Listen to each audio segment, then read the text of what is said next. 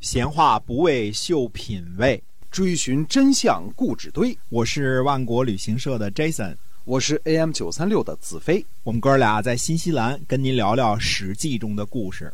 各位亲爱的听友们，大家好，欢迎您呢继续收听我们的节目《史记》中的故事啊。我们来，呃，每天呢更新一段我们新的内容，希望您能够持续的关注。今天呢，我们继续的书接上文。嗯，呃，公元前呢五百三十五年，楚灵王呢建立了章华台。我们说这个应该是在湖北监利的离湖啊，这个离开的离啊。那么他呢，呃，很想呢有诸侯来参加这个章华台的落成典礼啊，特别想有个这个诸侯来给这个凑凑热闹啊。那么太宰呢，呃，韦启强就说了，他说呢。臣能想办法呢，让这个鲁国的国君来。嗯，那么韦启强呢，就去鲁国呢见了鲁昭公。他的说辞是什么呢？他说：“昔日啊，先君鲁成公命令我们楚国的先大夫英齐说呀，说我不忘记先君之好，会让横父呢照临楚国，镇抚社稷，安定人民。”韦启强说的是什么事儿呢？是在鲁成公二年，也就是公元前五百八十九年的往事。那一年呢，楚国呢针对鲁国呢发起了蜀之战，呃，鲁国战败，答应呢送公子恒父呢去楚国呢做人质。没想到半路上呢，公子恒父呢就逃跑回去了，回到鲁国去了。谁愿意去做人质啊？对吧？哎，那么当时呢，就遭到了这个鲁国大臣们的抱怨，说你这个这点苦都不肯吃啊，这个将来会给国家惹来祸患。因为在春秋呢是个讲信义的时代，送去的人质商量好了的事儿，半路上逃回，无论如何呢，这都是不对的。嗯，那么现在呢，这个韦启强呢就把这事儿给提出来了。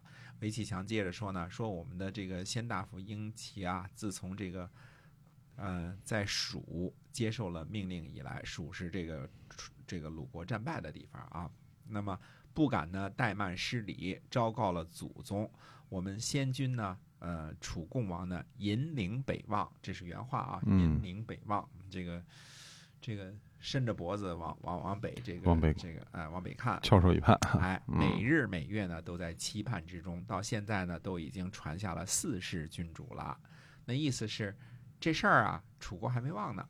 嗯，就这意思啊。哎，结果呢，鲁国的恩惠呢还没有降临，只有鲁襄公曾经参加过我们先君的葬呃这个丧礼。嗯，这个我们这个国君说呢，说孤与几位大臣呢心神不宁，没了主意，顾不上社稷，哪里能够感怀鲁襄公的恩德呢？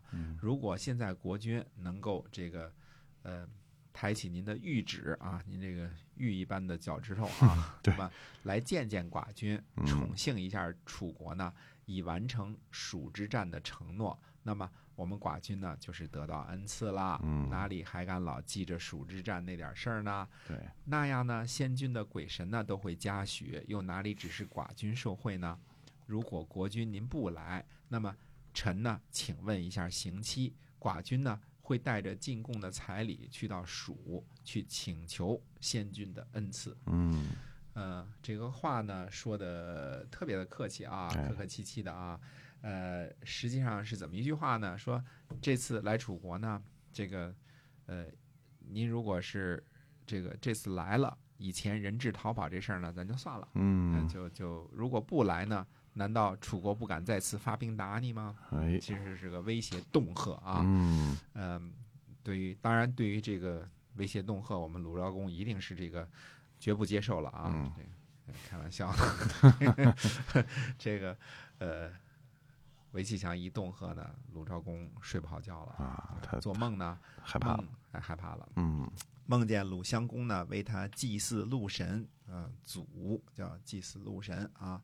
那么这个资慎呢就说了，他说国君呃终于去不了了，呃最终是去不了这个楚国的。说鲁襄公呢去楚国之前呢，梦见谁呢？梦见周公为他祭祀陆神，这是鲁国的这个祖宗啊。呃，说周公为他祭祀陆神，而这次呢是鲁襄公梦见的是鲁襄公来祭祀陆神，说国君呢您不要去。这个子服惠伯说呢，说去，先君呢说没有去这个去过楚国，所以周公呢前来为他祭祀鹿神。而鲁襄公呢去过楚国，为您呢祭祀鹿神，指引道路。那那不去楚国，为什么呢？嗯所以这个大臣们对于这个梦的解析也各不相同啊，各自 这个引用自己这个这个能够能够说得通的话。实际上呢，这个子服惠伯呢是怕呢这个楚国的威胁，嗯会引起会引起战争啊。那么鲁昭公呢，最后最后呢还是决定去。那么鲁昭公呢去呢就要路过郑国，在郑国呢。郑简公在施之良的城门呢慰劳鲁昭公，孟喜子呢作为副使，结果孟喜子呢不能向礼，就是人家这个这个给的礼节啊，他不知道怎么怎么答复人家，嗯不能向礼。到了楚国的时候呢，也不懂得答谢楚国的交劳的礼仪啊，深以为耻。这个嗯孟西子啊，这个孟孟氏的家督啊，这个呃，我们再看看说这个鲁昭公啊去楚国出使了，这样会不会给这个呃鲁国带来什么不好的地界呢？不好的地方呢？这个比如说晋国大哥会不会问问这事儿呢？哎，我们下回跟大家接着说。是的，这个您要想知道后边到底发生了什么事儿呢，一定要关注我们的节目啊！因为我们节目呢是每天呢都会给您带来这个新的内容，所以呢，您在关注的同时呢，也可以分享出去，我们大家一起来，哎，这个听一听在那个历史年代所发生的事情。